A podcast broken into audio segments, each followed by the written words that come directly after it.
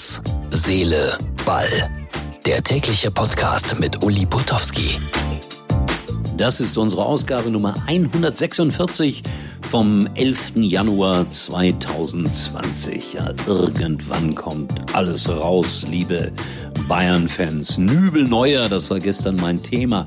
Einsatzgarantien für den neuen Torhüter Manuel Neuer. Bestimmt beleidigt ob dieser Tatsache. Ja, und es kommt alles raus. Zum Beispiel auch eine Geschichte mit Jürgen Klinsmann.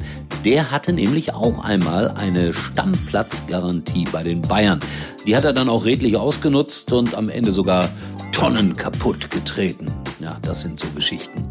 Und dann müssen wir mal reden über Wetten in England, was da alles so passiert. Äh, ich bin überhaupt kein Gegner von Fußballwetten und von Sportwetten.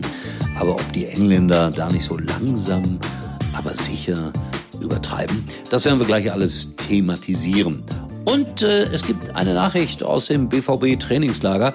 Das lässt die Borussen-Fans hoffen auf eine sehr, sehr erfolgreiche Rückrunde 2020. Und vielleicht müssen die Bayern sich ja doch noch warm anziehen. Und Favre wird deutscher Meister. Alles ist möglich im Fußball und in Herz, Seele, Ball.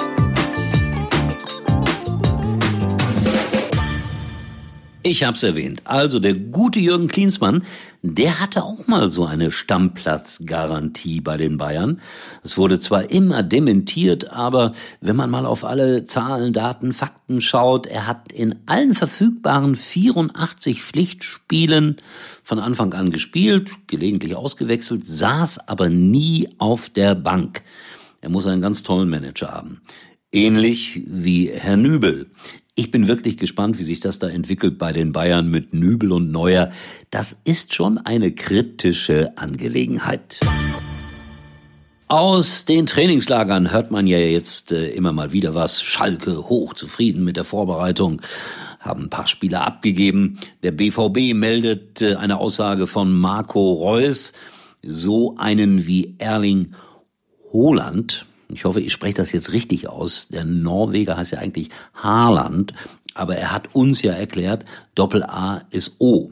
Also Erlang Holland, über den sagt Marco Reus, so einen hatten wir seit Lewandowski nicht mehr. Also das lässt natürlich die Borussen-Fans absolut hoffen. Wetten. Ja, eigentlich für mich äh, kein No-Go-Thema. Ich bin auch jemand, der ganz gerne mal gewettet hat. Pferdewetten zum Beispiel. Äh, in Fußballwetten war ich nie sonderlich gut. Mach das mal ganz gelegentlich, so mit einem Euro tippe ich alle neun Bundesligaspiele, weil das äh, eine enorm hohe Quote bringen kann, wenn man sich traut, äh, gegen die Gesetze der Branche zu tippen, also auf Außenseiter.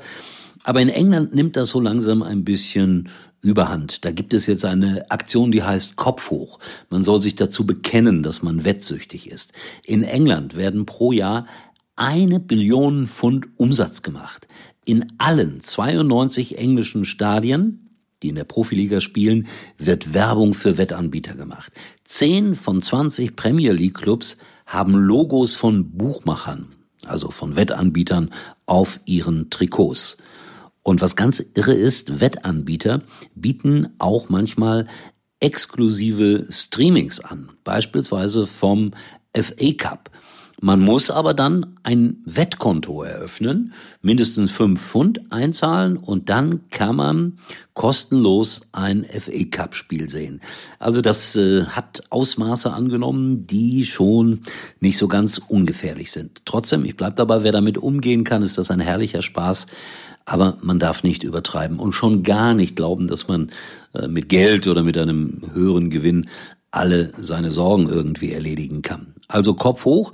Wer ein Problem damit hat, der sollte sich offen dazu bekennen und es natürlich bekämpfen. Also ich spiele mal wieder ein bisschen den Moralisten, aber nicht zu sehr, weil, wie gesagt, das ist dann auch mit Alkohol so und mit Süßigkeiten, was so ein bisschen mein Problem ist. Ich esse zu viele Süßigkeiten, habe dadurch 15 bis 20 Kilogramm Übergewicht. Aber das Wetten ist natürlich äh, unter Umständen wirklich nicht ganz ungefährlich. Ich habe immer gedacht, Sportwetten, äh, das ist nicht so gefährlich wie Casinospiele oder Automatenspiele. Aber das, was man da aus England hört, ist schon bedenklich. Die Wettanbieter Wettanbieter weisen auch alle auf ihren Seiten darauf hin, dass man da und dort Hilfe bekommt. Aber auf der anderen Seite versuchen sie natürlich neue Kunden zu gewinnen durch äh, Bonusaktionen. Also nochmals, ich bin nicht dagegen, in Maßen, alles vernünftig, dann kann man es machen. Und äh, ich bin dafür, einen Euro einzusetzen pro Woche, alle neun Spiele zu tippen und dann darauf hoffen, dass alle neun richtig sind. So macht's Spaß. Ich habe das einmal bisher geschafft. Da habe ich allerdings mehr mit Favoriten gespielt. So, das war's für heute. Äh, der Moralist sagt, äh, wir hören uns wieder. Ich bin am Wochenende in Kevela. Ja, in Kevela. Da moderiere ich eine Veranstaltung der Sportschützen-Bundesliga.